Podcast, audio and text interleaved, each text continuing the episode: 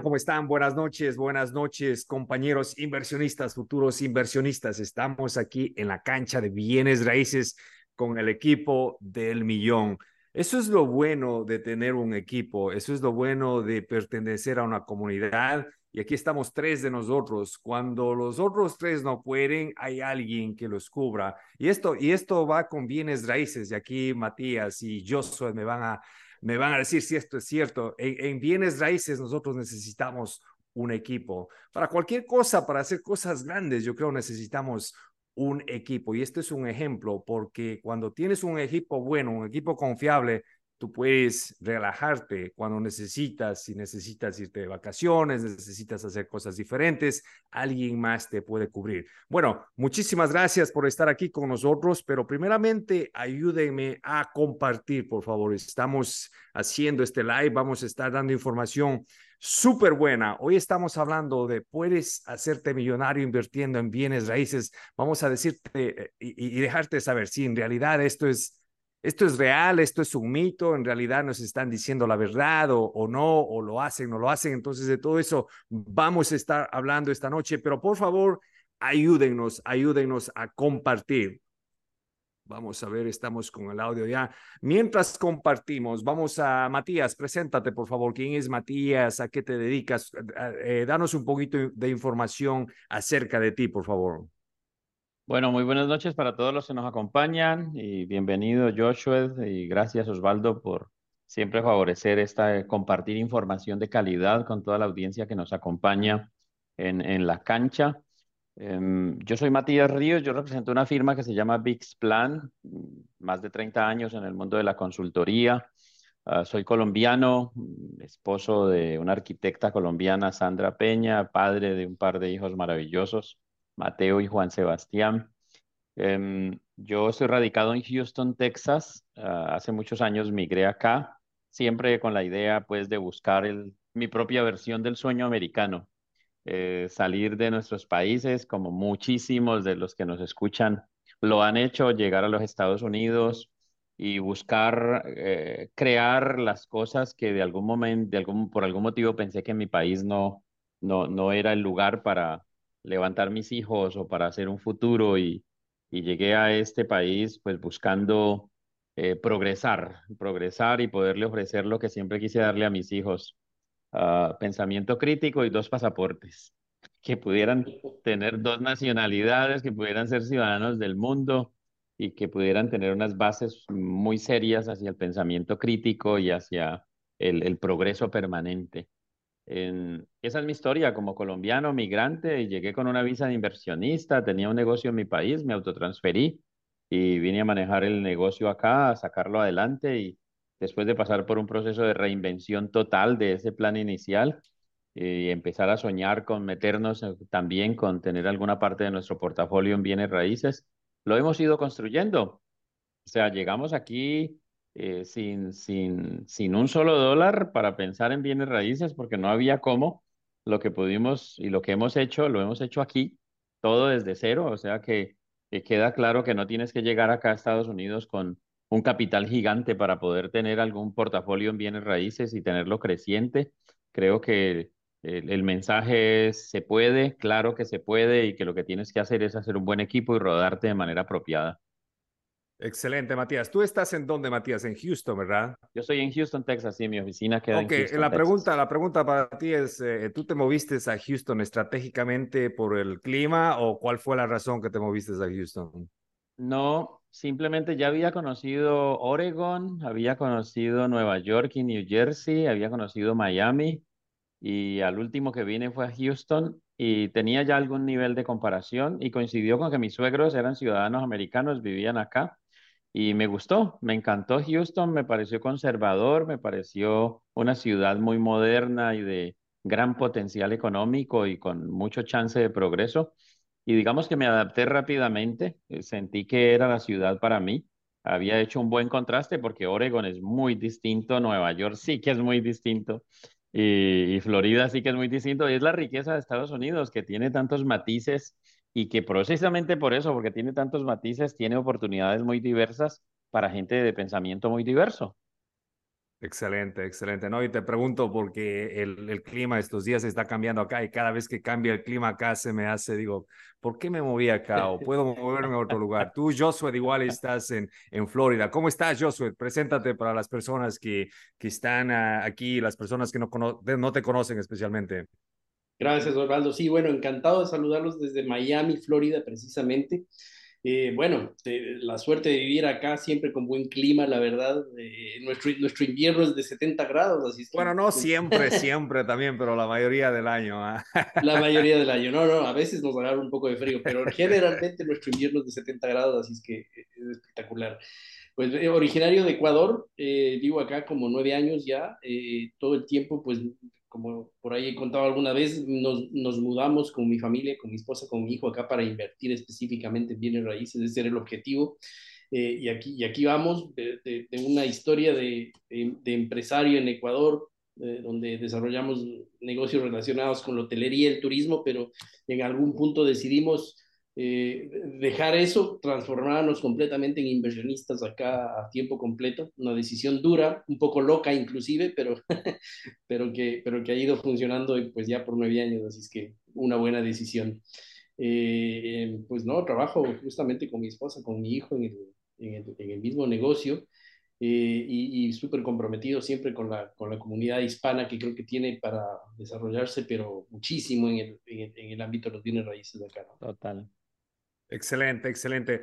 Bueno, muchísimas gracias a los dos por siempre. Ustedes saben estar dispuestos a, colaborar, a, dar información, porque saben que es una necesidad de, de nuestra comunidad. Y, el tema de hoy es, ¿puedes hacerte millonario invirtiendo en bienes raíces? Y, y Joshua, yo creo que tú eres un ejemplo perfecto, porque tú viniste acá. Bueno, la mayoría de nosotros llegamos acá y por haber razón nos vamos envolviendo en negocios y, eh, y, nos metemos a bienes raíces y empezamos a invertir en bienes raíces. Pero tú ya viniste con esa idea desde allá, pero no tenías todo, ¿no? O sea, tenías eh, un conocimiento de cómo podría funcionar el negocio, pero no tenías todo. Pero de todas maneras viniste acá. Pero me imagino que la mentalidad fue la de, ok, voy a Estados Unidos a hacer bienes raíces, pero pensando en grande, en, millones, ¿no? Cuéntanos un poquito cómo fue esa parte de, del proceso de venir acá. Sí, la, la, verdad es que lo que más tenía es una ilusión, honestamente, eh, más, más, que los recursos como tal. Eh, pues y cuando uno llega acá, la verdad es que esa ilusión se pone en tela de juicio porque las cosas no son como uno se imagina. Entonces, eh, no, hay cosas que son más sencillas, muy prácticas, muy fáciles de hacer y otras que son mucho más complicadas de los que uno se imagina. Entonces, eh, eh, pues las expectativas cambian, ¿no? Pero, pero sí, definitivamente yo creo que el, aprendizaje fue eh, bien importante y por supuesto que hubieron caídas en el medio. siguen habiendo de vez en cuando, pero, pero... Definitivamente en el negocio siempre, siempre va a haber. Pero ¿cuándo, ¿cuándo, fue, ¿cuándo fue a, Josué cuando ya te convenciste, dijiste, ok, ya estoy en el camino correcto, esto se puede hacer y lo voy a hacer grande? Porque yo te veo, bueno, obviamente ahora ya estás sólido, digamos, en ese, en, en ese camino, pero ¿cuándo fue eh, que cambió esa parte de que ya tuviste esa seguridad de que en realidad iba a pasar? No, no, eh, tuvimos oportunidad de conversar un live hace algunos meses atrás donde yo les decía, bueno, a mí me tocó esperar como tres años para tener mi primer plato. O sea que fue un tiempo que realmente pues tuve, tuve que estar muy súper centrado en lo que quería hacer porque podía fácilmente haber eh, botado la toalla, como se dice, ¿no? Pero no, no fue así y, yo creo que eh, los primeros tratos pues todavía me quedaban la duda de que esto era un negocio sustentable y que se podría crecer y se podrían volver en millones pero quizás hace un par de años atrás que encontré mi línea específica de negocio, creo que ahí fue donde, donde, donde el tema cambia. ¿no? Es, yo pienso que cuando uno se especializa en algo, se, se vuelve experto, se vuelve máster en, en, hacer algo, pues ahí es donde la cosa eh, cambia, ¿no? Entonces empecé haciendo multifamilies y la verdad no me fue para nada mal. De hecho, tengo propiedades multifamily que me siguen dando renta, pero eh, me, me, convertí hacia la parte de financiamiento creativo, que para mí es la, la estrategia la estrategia de, los millones. La estrategia de los millones, ¿no? Y, de eso obviamente estamos hablando. ¿Qué necesitamos, Matías? Tú que eres experto en planificación de negocios, ¿qué necesitamos para que en realidad, porque ya sabemos que en bienes raíces eh, puedes hacer millones, puedes hacerte millonario, pero para hacerlo más eficientemente, ¿qué es lo que necesitamos, especialmente las personas que estamos recién empezando? Yo, yo diría que antes de decir qué necesitamos, me gustaría definir qué es ser millonario en bienes raíces. También. Y entonces ser millonario o ser rico o ser exitoso, cualquiera, todos tenemos una propia versión de qué, de qué puede significar eso. Creo que para lo que a nosotros nos atañe, podríamos decir que un millonario en Estados Unidos es una persona que posea un millón de dólares eh, o que administre activos propios por un millón de dólares. Y si tú tienes un millón de dólares, pero 200 son tuyos y los otros 800 aparecen a tu nombre, pero se están pagando solos, pues técnicamente ya estás encaminado a ser millonario. O sea, supon supongamos que 100, 200 mil son tuyos y, y tienes un millón de dólares en dos, tres propiedades, por ponerlo de alguna manera tres propiedades de 350 mil dólares, ya estás en millón cero cincuenta, tienes 200 que son tuyos y el resto lo estás pagando al banco, pero los que viven en las casas pagan la cuota, o sea que tú eres el dueño y arrendaste. Por dar un ejemplo de un nicho, tenga unas casas, arriéndelas a largo plazo. La economía americana está llena de esas historias, o sea que técnicamente el que esté ahí ya está encaminado a tener un millón de dólares, ya está encaminado a ser millonario y el que ya las tenga y las posea y tenga más o ya están pagas, pues sí que más tiene el millón de dólares y es suyo, es millonario. Entonces, eh, eh, ser millonario en Estados Unidos no es tan complicado. Eh, digamos que está lleno de múltiples ejemplos, simplemente que el estereotipo que nosotros manejamos del millonario promedio es distinto. Venimos de unos países donde la clase media mm, vive como clase media, pero gasta como clase más alta o sea, hay un estereotipo más alto, o sea, vivimos de un estereotipo que aquí no es necesario. O sea, que aquí te puedes encontrar con una persona que es millonaria y trabaja en un restaurante. O te puedes encontrar con un señor que es millonario y conduce un camión. O puedes encontrar un señor que es millonario y pues no le importa decirte que es millonario, ni ostentar que es millonario, ni demostrarle al entorno que es millonario. Incluso hay un libro que les puedo recomendar mucho a quienes nos escuchan que se llama El millonario de la puerta de al lado. Es un libro increíble. Es un libro increíble que te enseña que en Estados Unidos la tasa de millonarios que hay es increíblemente alta, pero que a la gente no le importa dejarle saber a su entorno que es millonario, no le importa andar en un Ferrari, no tiene ningún interés en andar en un carro suntuoso, ni mucho menos. Y ese libro, si hay un mensaje bonito que tiene, es que te dice, viva frugal, y la frugalidad es no estarle demostrando al entorno que usted tiene, no, no ostente, ser frugal significa invertir en lo esencial, vivir tranquilo y ser millonario para usted mismo, para el bien suyo, para el bien personal y para el bien de su familia. Incluso yo me identifico muchísimo con esa tesis porque creo que nosotros, sobre todo la clase media de nuestros países, venimos con ese tema que nos presiona muy duro a que estamos aquí, pero tenemos que vivir más arriba. No, lo ideal y lo que propone este libro es que tú estás aquí, pero vives más abajo Disciplina, yo creo que promueve muchísimo la disciplina. Exactamente, es una disciplina, es un estilo de vida, es una manera de ver la vida donde tú no necesitas vivir aquí arriba, tú vives acá y simplemente vives acá, pero realmente tienes una estructura financiera en tu hogar de acá. Ahora, eso como un principio básico para definir qué es y para recomendarles un libro fabuloso que les digo, no se van a arrepentir de verlo. Incluso hay muy buenos resúmenes de ese libro ahí en YouTube que lo pueden ojear. Ahora, ¿qué se necesita para arrancar ese camino? Yo diría que psicología, creérsela, creer que sí se puede es la primera cosa. O sea que el, el 75-80% de encaminar una ruta como esta es uno cambiar la estructura mental. Es uno dejar de ver esto como una barrera de no voy a poder con eso, eso no es para mí, yo no lo voy a lograr, eso es para los demás. Son pensamientos que hay que abandonar y uno tiene que empezar a trazarse es el cómo y empezar a hacer el camino y buscar esa primera transacción. Joshua lo planteaba muy, muy, muy sabiamente. Esa primera transacción va a requerir prepararse. Vas a tener que darle tiempo. Vas a tener quizá que prepararte, documentarte, estudiar, aprender, uno, dos añitos, máximo tres años, máximo tres años. Tú en 36 meses podrías estar listo para tener esa primera transacción que te enfoque hacia allá, pero el primer punto para mí es psicológico.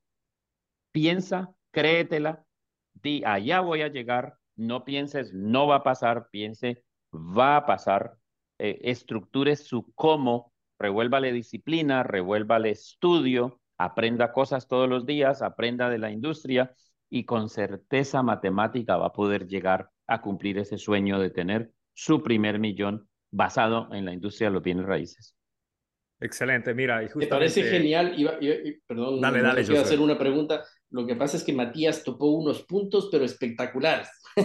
Eh, primero, eh, que uno, yo, yo creo que uno tiene que romper la forma de pensar, romper un poco de mitos para poder llegar a eso. Y la otra cosa que es un concepto que yo me estaba tomando nota porque creo que es la clave eh, del, del, tema que estamos tratando hoy, y es que acá en Estados Unidos uno puede volverse millonario con deuda. Esa es la clave, es decir, eh, uno tiene que saber manejar la deuda porque la clave está en hacer deuda y controlar activos. Esa, son, esa es la clave del negocio. Hacer un montón de deuda para controlar un montón de millones de dólares de activos y listo. Más allá de, del título de soy millonario, pues es, eh, creo que es el, objetivo del negocio de lo que todos hacemos, ¿no? Y, pues eh, se puede hacer acá muy fácilmente, definitivamente.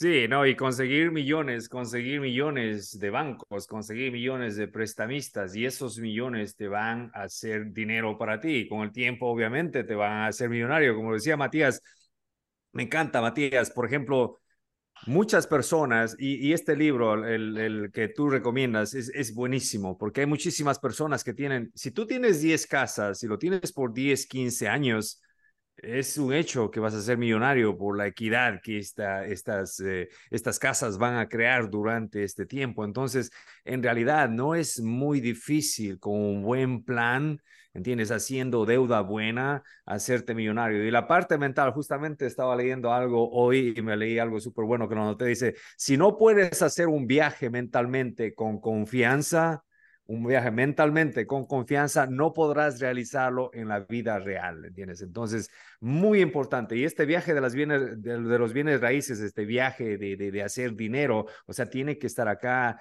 tenemos que convencernos que podemos hacerlo. La educación está en todas partes, eh, los eventos están en todas partes, los contactos, el dinero están en todas partes, pero sí necesitamos nosotros eh, confiar en nosotros mismos que lo, que lo podemos hacer. Ahora, asumamos que tenemos ya la educación, que, que tenemos las conexiones. ¿En cuánto tiempo nosotros podemos eh, eh, llegar a tener 5, 10, 15 propiedades? Este es la... Yo, creo que muy, Dale, rápido, Joshua, tú, tú, tú dar la respuesta, Joshua.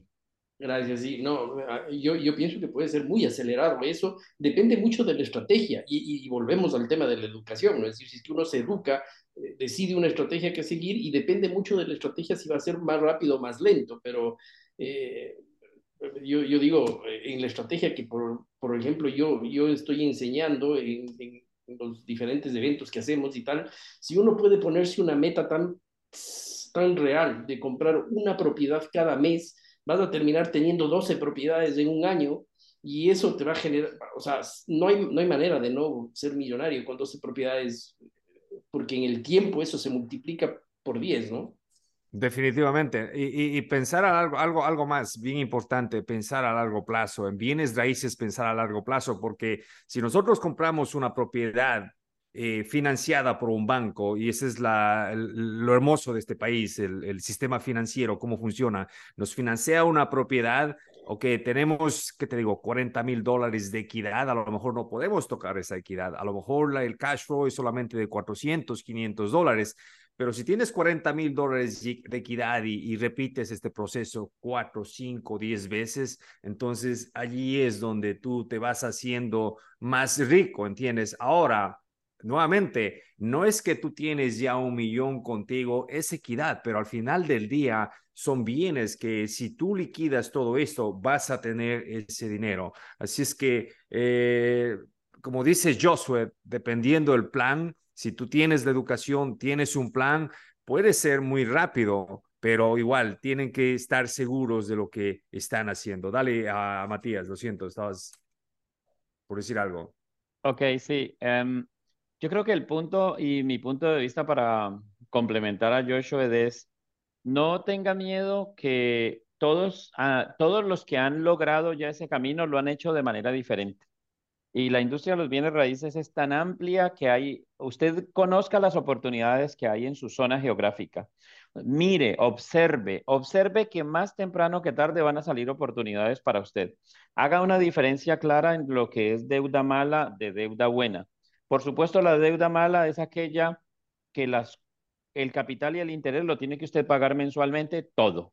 O sea, usted mismo se metió en una deuda y la, típica deuda mala son las tarjetas de crédito. Tasa de interés altísima y estoy pagando un consumo que hice hoy y voy a pagarlo los próximos 24 a 36 meses de mi vida. Pésima idea manejar el tema de deuda mala, tarjetas de crédito, pues no se las recomiendo a nadie en ese tipo de consumo que consumo hoy y me la paso 36 meses pagando. Eso es el claro ejemplo de deuda mala. Ahora, deuda buena, aquella donde yo adquiero deuda, adquiero unas cosas, adquiero el compromiso de pagar esa deuda, pero esa deuda se paga sola, parcial o totalmente. Típica, la casa que yo la compro, me endeudé, pero el arrendamiento cubre la, la deuda mensual. Maravilloso. Usted está viendo crecer su capital con base en un proyecto que le pertenece íntegro, total a usted mismo, y ese arrendamiento cubre el interés y cubre el capital. Ahora, que lo hizo con ese tipo de deuda buena, pero la cuota que pagan por el arrendamiento no es suficiente para pagar la cuota del mortgage. Pues no se preocupe, usted completa. Si le tocó completar 400, 500, 600 dólares, es un proyecto donde usted ayuda un poquito y el proyecto se paga solo parcialmente. Pero igual el equity del que tú hablas, Osvaldo, que el equity para todos los que nos escuchan es cómo la, la propiedad va haciéndose eh, adquiere valor con el paso del tiempo y ese valor que adquiere pues es suyo, pues ese equity mañana permite que usted juegue para comprar una segunda propiedad o para que haga un cash out que le llaman a eso y haga algo con ese dinero. O sea, esto es un proyecto que hay que verlo integral y por eso es tan importante documentarse, desarrollar conocimiento técnico, entender las variables de cómo funciona esto meterse, untarse, venir a los eventos de en la cancha, vincularse a la plataforma, que ahí está toda la información y todos estos seminarios en español que hablan de todas las opciones que tienen los bienes raíces. O sea, no vale nada vincularse y pagar una membresía anual, no vale nada. Y venga a los eventos durante el año, acompáñenos, vengan al de New Jersey en enero, no se lo pierdan porque van a venir ustedes a entender de la parte de los expertos y de la gente que ya lo hizo. Ahí van a encontrar todos los ejemplos de carne y hueso. Se les pueden arrimar y decirle, ven, tú cómo hiciste para hacerte a tus primeros 10 tratos. Y van a encontrar esos señores que ya tienen 100, 150. Y ven cómo te hiciste a 150, cuántos años te llevó. Vengan y úntense del asunto, porque cuando ustedes se untan, se permean, ven que se puede, ven los testimonios, escuchan a la gente, se someten a la información técnica de primera fuente, ustedes ven simple y llanamente que sí se puede. Excelente, excelente. No, y hablando del evento, a las personas que traigan 20 personas, yo sé que hay personas, hay líderes en diferentes regiones y algunas ya vienen, o sea, con 20 personas. Si ustedes vienen con 20 personas, contáctense con nosotros. Ustedes tienen un ticket para que sean parte del Mastermind, que es un día antes, en donde es un grupo más pequeño, donde nosotros vamos a poder conversar con ustedes directamente y ah, usualmente lo que hacemos es exponemos cualquier reto que nosotros tengamos. No estamos, no tenemos la educación correcta, no tenemos las conexiones correctas, no tenemos dinero, no sabemos cómo conseguir tratos. Todos nosotros, el grupo que vamos a estar allí, nos vamos a estar ayudando. Así es que las personas que tienen grupos de 20, déjenos saber, contáctense con nosotros y nosotros les damos la entrada al Mastermind. También tenemos el 25%, este es Black Friday, ¿ah? Black Friday aquí, el 25% para el Mastermind. A las personas que todavía están pensando, esta es la oportunidad, 25% para el Mastermind. Igual, contáctense con nosotros, déjanos un mensaje aquí, dime, quiero el Mastermind y nosotros te contactamos. También, membresía, membresía, esto es Black Friday, ¿ah? Membresía para los que quieren ser miembros de En la Cancha, membresía anual 200 dólares, solamente hasta mañana, creo que es mañana 12 de la noche, algo así, pero es, es, es algo súper... Uh, accesible ya el precio mismo que es 319. Aparte de eso, les estamos dando un corte ahora por Black Friday, 200 dólares. Así es que aprovechen. Lo que más tengo aquí,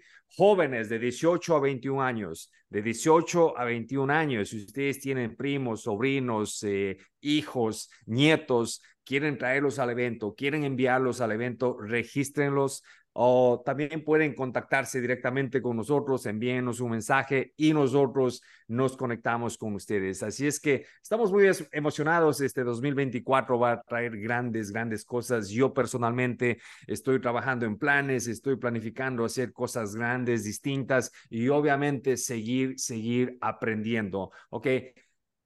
Lo próximo, ¿cuánto dinero necesitamos? Ok, para empezar en bienes raíces, ese es otro mito. Necesitamos dinero, ¿cuánto dinero necesitamos? ¿Cuánto, con cuánto dinero nosotros podemos empezar en bienes raíces? Ese es la próxima, el próximo punto. Ah, si quieren, voy a, ver eso. Josué, Josué, sigue. Gracias. Eh, ¿Cuánto dinero te traíste desde el Ecuador, Josué? Cero para bienes raíces, la verdad.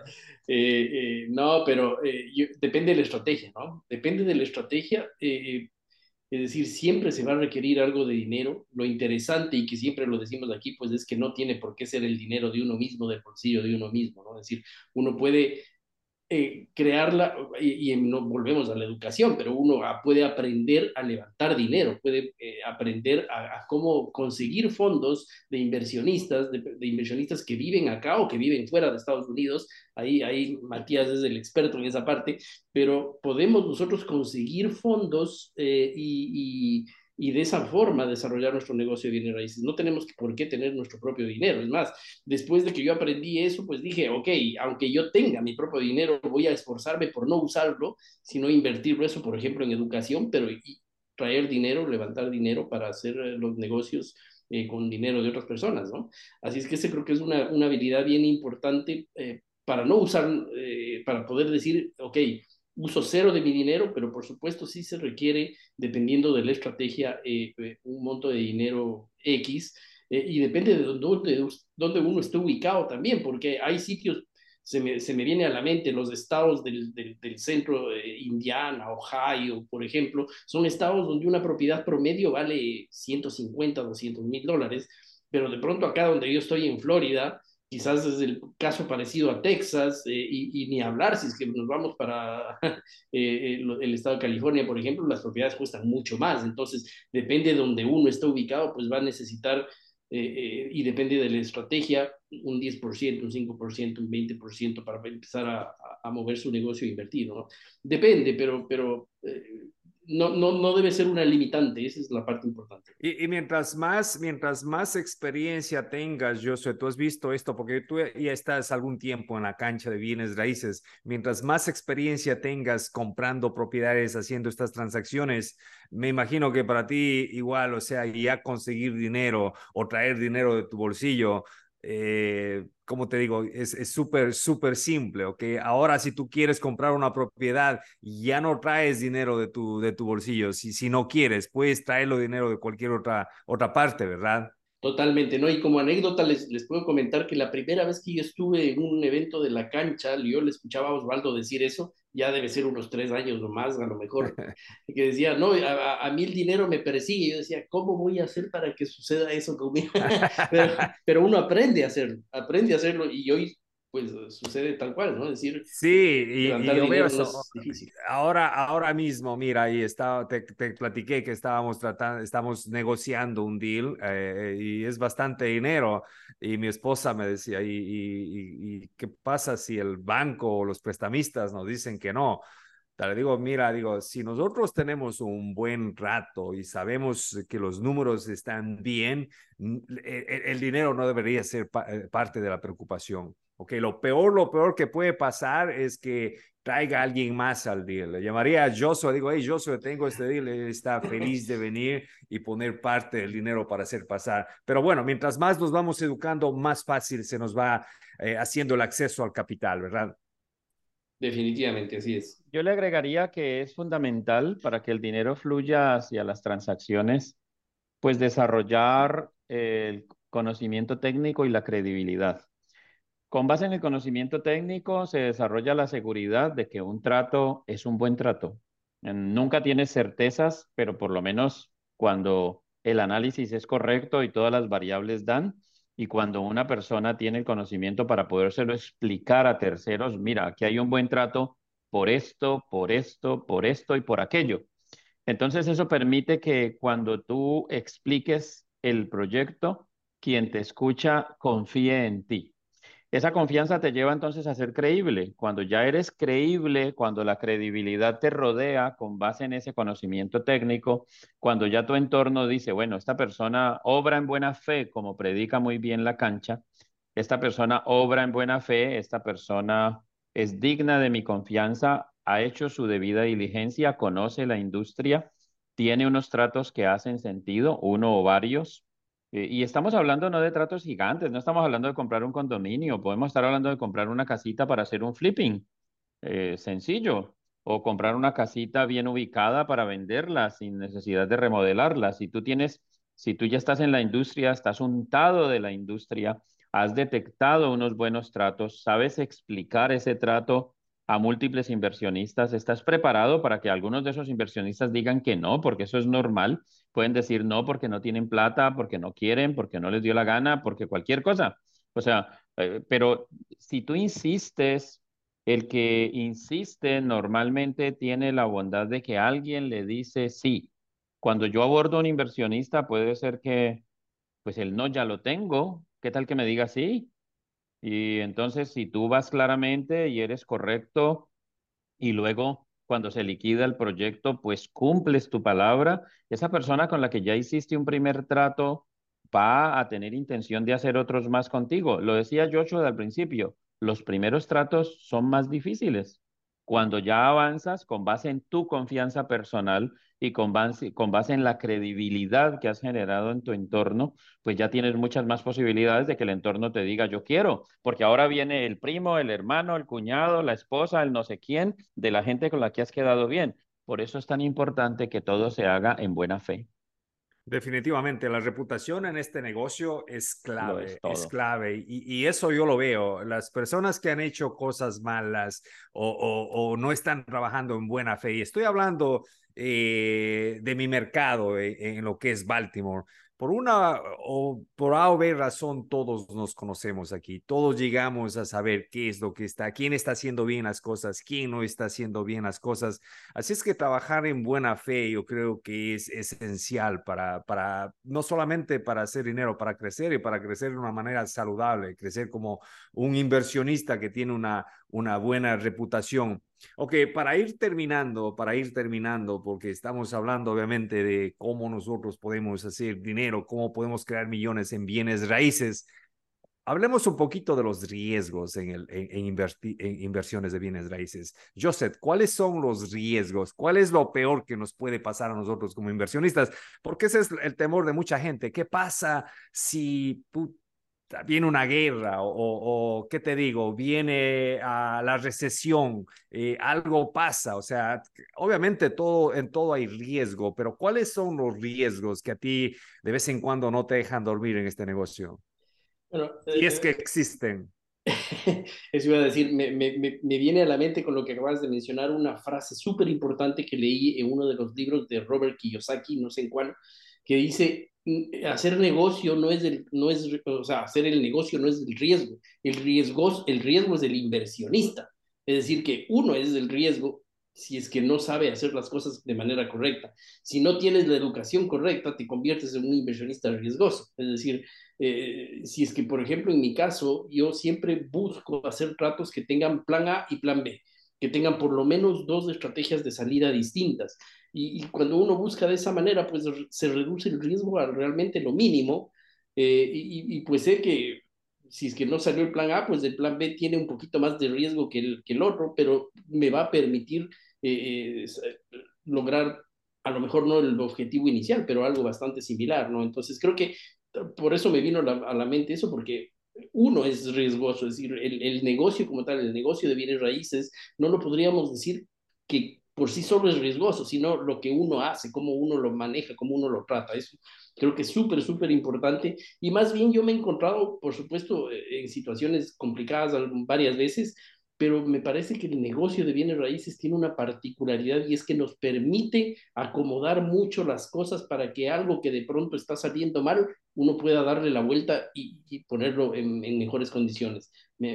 como en, eh, otros negocios, por experiencia propia he visto que no es así, pero en el de bienes raíces, pues creo que es un negocio muy noble para, para hacer una cosa así, ¿no? Así es que el riesgo depende de la persona, es decir, uno puede trabajar con riesgo o con bajo riesgo riesgo siempre va a haber, o sea, no hay nada que hacer. Si hacemos negocios hay riesgo, eh, eh, pero uno puede ponerle niveles, ¿no? Completamente de acuerdo. Matías. Bueno, yo diría que, pues, es una industria conservadora, internacionalmente conocida como una industria conservadora, pero es una industria donde, pues, cosas pueden pasar. Compraste una casa y pensabas que la ibas a poder vender muy rápido y no se pudo vender, llevas tres meses en el mercado y no la has podido vender, o seis meses, pues la ventaja es que el capital está respaldado allí con los bienes raíces. Eh, puedes tomar un plan B, rentarla o utilizar esa misma para tomar un crédito y volver el crédito otro proyecto. Hablar con tu inversionista y decirle, mira, tenemos estos escenarios. El plan A era venderla y no se pudo Ahora tenemos este plan B, plan C y plan D. ¿Cuál te gusta? O sea que siempre se puede hacer algo, siempre hay un algo que se puede hacer porque tú tienes un activo. el costo de la remodelación te salió más alta de lo que pensabas. Puede suceder, eh, puede pasar. Eh, un, o un contratista que tenías no cumplió y o se metieron y se te robaron los cables o la vandalizaron. Puede ser, pero el que está en la industria debe tener claro que esas cosas pueden suceder y si estás bien rodeado, tienes un buen equipo, siempre podrás asesorarte. Fíjate que también ese es un buen punto para explicarle a las personas. Aquí, por ejemplo, cuando se hacen miembros de en la cancha, tienen acceso a un network muy grande en todo el país de expertos en bienes raíces. Expertos que seguramente han pasado por muchos casos donde las cosas no han salido como se pensaban y puedes formularle la pregunta a tus pares que han hecho casos similares en, en otros lugares, en otras ciudades o en la misma ciudad donde estás. Entonces, siempre es el tema de rodearse para tratar de construir una estrategia y si estás trabajando con dinero de inversionistas, poderle mostrar que si el plan A no salió bien, tienes un plan B, un plan C y un plan D.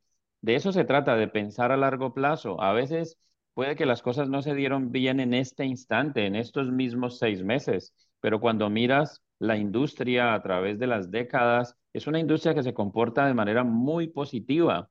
Entonces es pensar no a corto plazo, no pensar ni siquiera con los inversionistas en un trato. Cuando el inversionista te da la oportunidad de hacer un trato contigo, tú debes pensar y cómo logro hacer dos, tres, cuatro tratos en los siguientes dos años con este mismo inversionista. ¿Y cómo lo voy a lograr? Diciendo la verdad, teniéndole informado, actuando en buena fe, insistimos mucho en eso, explicándole, entregándole información contable, cortes y documentación del proyecto perfectas, entregando hasta la información que no te está pidiendo. ¿Para qué? Para construir relaciones de largo plazo. Excelente, excelente. Mira, eh, para añadir, yo estoy eh, eh, en el negocio 14, 14 años más o menos. Y puedo decir que me ha pasado de todo, que he tenido problemas desde con permisos, con contratistas, han habido ah, fix and flips que no he hecho dinero, han habido fix and flips que he hecho mucho dinero. Entonces, yo creo que tener la mentalidad de a largo plazo, 5 o 10 años, es esencial porque si tú estás pensando que solamente un rato, eh, que te, una vez que te vaya mal en un rato, va a definir el resto de tu vida como inversionista, entonces estamos con la mentalidad equivocada. Yo creo que es muy importante saber, estar conscientes de cómo funciona el negocio, primeramente tener la educación y luego estar consciente de que a lo mejor vayas a tener problemas en el camino. Si no los tienes, mucho mejor, pero siempre van a haber problemitas por aquí, por acá, a veces pueden haber pérdidas y este negocio es de números. Como decía Josué, este negocio te va mal no por el negocio mismo, sino porque tú no, no estás haciendo las cosas de la manera correcta. A lo mejor está, te emocionas mucho mucho, a lo mejor no haces los números, empiezas a forzar los números. No sé si te ha pasado a ti, Josué, pero yo antes trataba de forzar los números. Decía, esta renovación cuesta 50, pero yo trayendo a mi primo o diciendo lo que me haga una rebaja, puedo hacer en 40 mil. Estás forzando los números y después entras con esos números que has forzado y pierdes y dices, ¿por qué perdí? No, pues porque ya no hiciste las cosas de la manera correcta, ¿entienden? Entonces, mientras nosotros tengamos la educación, eh, tengamos el conocimiento y estemos conectados, especialmente, como decía Matías, si somos partes de una comunidad, con, eh, tú tienes acceso a una comunidad, imagínate, eso es poderoso, porque yo antes de cometer un error o si tengo dudas de algo, ¿qué crees que hago? Tomo el teléfono y chequeo mis contactos. ¿Quién de mis contactos me puede dar esta información súper valiosa que me va a decir si me entro al trato o me salgo del trato, que voy a perder o voy a ganar, ¿entienden? Entonces, para mí tener esos contactos en mi teléfono es súper poderoso. ¿Y cómo los he ido adquiriendo? Obviamente con el tiempo, con experiencia, yendo a eventos, estando en contacto con diferentes inversionistas. Y eso es lo que nosotros estamos aquí siempre diciéndoles a ustedes, qué es lo que tienen que hacer, cuáles son los pasos, porque este negocio es real, primeramente. De eso no hay duda, ¿ok? Si ustedes tienen duda todavía que este negocio no es real, eh, estamos mal, ¿entienden? Tenemos que ir cambiando eso. El negocio es real. Ahora, ¿cuáles son los pasos seguir para que nosotros podamos ser exitosos en este negocio, también nosotros lo ofrecemos. Tenemos la plataforma, pueden ser parte de la plataforma, pueden ser parte de la comunidad, venir a nuestros eventos. Ok, nos vamos a despedir a Matías, empezando contigo. Eh, invítales al evento, déjales saber qué es lo que estamos haciendo en New Jersey para que las personas vengan y, y no solamente sepan que esto es realidad, sino que vengan y aprendan y ellos también lo pongan en práctica. Pues está juntando una gran cantidad de expertos en bienes raíces a que puedan contar de primera mano cómo funciona la industria, a que puedan darles en este evento presencial recomendaciones, tips, ah, consejos sobre cómo iniciar o cómo fortalecer lo que ya tienen en bienes raíces, a mostrarles cómo funciona el flipping houses, cómo funcionan las estrategias de comprar y arrendar, a mostrarles otras alternativas para adquirir bienes raíces, no solamente de, unidades habitacionales, sino de diversas cantidad de unidades habitacionales dentro de la misma propiedad. O sea que en este evento maravilloso ustedes van a encontrar la gente que lo está haciendo, la gente que quiere empezar a hacerlo, la gente que algunos tienen capital y quieren invertir y quieren conocer, los expertos en transacciones, los expertos en el ámbito legal a considerar esto y los expertos en las diversas estrategias financieras que rodean a esta industria. Si ustedes quieren abrirse camino en el mundo de los bienes raíces, vengan y aprendan de la mano de los expertos, vincúlense a la comunidad de en la cancha de los bienes raíces y ustedes van a tener una aproximación como no la existe en Estados Unidos. Una aproximación en su idioma, en partiendo de principios de hacer las cosas bien desde el principio y partiendo del principio de hágalo a su ritmo de la mano de los expertos. Eso es lo que van a encontrar en enero en nuestro evento en New Jersey. Excelente, muchísimas gracias, Matías. Josué. Eh, bueno, eh, yo creo que hay muchísimas razones para estar eh, en el evento de New Jersey próximo, así que están todos invitados, pero me parece que más allá de, por ejemplo, las personas que vamos a estar de pronto exponiendo algún tema específico, eh, ustedes van a encontrarse con la gente real que está haciendo esos tratos que son parte del público. Y eso es invaluable porque ellos van a poder compartir con ustedes sus experiencias. De hecho, en el primer día del, del mastermind sucede mucho eso y pues es un motivo por el cual uno debería estar ahí, ¿no? Eh, eh, sale uno enriquecido sin lugar a dudas, ¿no? Eh, es un lugar donde, donde, va a haber, donde va a estar todo, porque uno puede hacer el networking con la, con la gente, aprender las estrategias que los expositores vamos a estar compartiendo. Y, y, otra cosa que es bien importante y que vale la pena, a lo mejor me estoy adelantando algo, algo que vamos a tener por ahí, pero es entender el mercado. Es decir, vamos a ocuparnos de, de transmitirles cómo está el mercado hoy, que es completamente distinto de, de, lo, cómo estaba el mercado seis meses atrás en, el último evento que hicimos. Es, eso es dinámico. Entonces, eh, la información que tenemos del día de hoy es completamente distinta para programar el negocio hacia los próximos meses.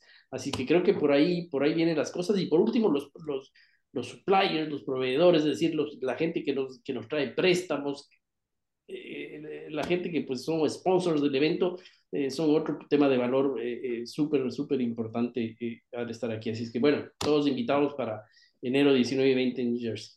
Gracias, muchísimas gracias a ambos y aprovechen, aprovechen que tenemos nuevamente estos, estos descuentos. Si ustedes eh, quieren estos descuentos aplicar, obviamente váyanse aquí a la cancha, déjenos un, un mensaje y pueden hacerse miembros, recuerden, de la, de la plataforma en la cancha por 200 dólares, 200 dólares. Désense ustedes ese, ese, ese regalo, ese regalo que eh, tiene muchísimo valor y es algo que ha cambiado la vida nuestra. Si, si no hubiese pasado eh, cosas como las que han pasado con nosotros en nuestras vidas, nosotros no estuviésemos tan convencidos como para estar aquí diciéndoles, hey, esto es posible, esto es lo que ustedes pueden hacer, porque nosotros hemos recorrido este camino, sabemos cómo, eh, cómo hacerlo, tenemos el mapa y tenemos las conexiones, obviamente tenemos, como tú me mencionaste, los prestamistas, eh, tenemos eh, el equipo completo en la cancha de bienes raíces. Así es que muchísimas gracias nuevamente a, los dos.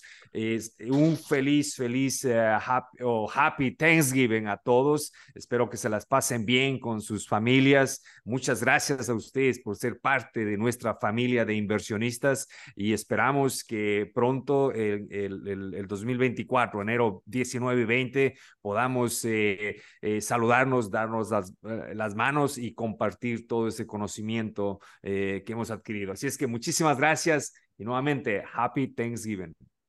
Happy Thanksgiving, un gran abrazo para los dos y un gran abrazo para todos los que nos acompañaron el día de hoy.